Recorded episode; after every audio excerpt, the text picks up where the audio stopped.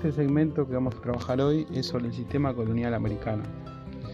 Básicamente es un momento muy importante eh, de América Latina, este momento en el cual eh, luego de la conquista eh, de América por parte de las potencias europeas, básicamente España y Portugal, se establece un sistema colonial.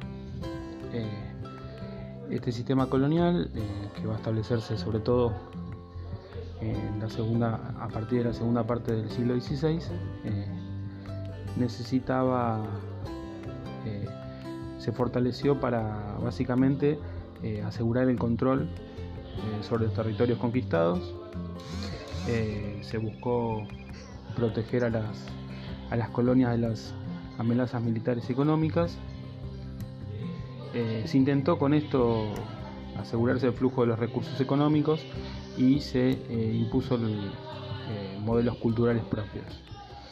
Eh, esta estructuración del sistema colonial se evidenció en la economía, en la cultura, como habíamos mencionado, y en la política. Es decir, las instituciones políticas que se van a establecer en América son fundamentales para entender esta conformación del sistema colonial americano. Eh, las autoridades políticas estuvieron, estuvieron presentes tanto, tanto en España como en América. Eh, vamos a hacer un recorrido sobre las distintas autoridades eh, establecidas. En España, una institución muy importante fue, con relación a América, el Consejo de Indias. Básicamente eran las leyes para las colonias en, el Consejo de India se designaban los funcionarios civiles y religiosos que se enviaban a América y este Consejo de India estaba radicado en Sevilla y era la máxima autoridad judicial.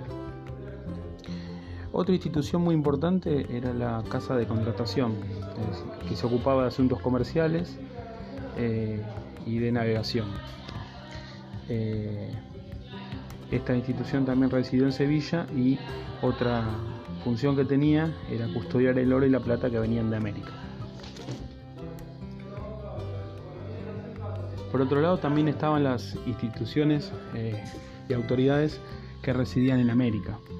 Básicamente eran los virreinatos, las gobernaciones, el cabildo y las audiencias. Eh, los virreinatos estaban compuestos por o dirigidos por eh, los virreyes que ejercían el gobierno virreinal. Estos eran representantes del rey en América. Después estaban los gobernadores o adelantados, que gobernaban territorios amplios, pero que al principio, eh, si bien ejercían un poder muy fuerte, eh, fueron perdiendo vigencia a lo largo del, del tiempo. Otra institución era el Cabildo, que básicamente es el gobierno municipal de las ciudades, y por último eran las audiencias, que eran las máximas instituciones judiciales en el ámbito virreinal. Las principales audiencias, es decir, básicamente eh, eran las de Santo Domingo, Lima, México y Charcas. Bueno, con esto hicimos un recorrido rápido sobre las instituciones, instituciones políticas del régimen colonial.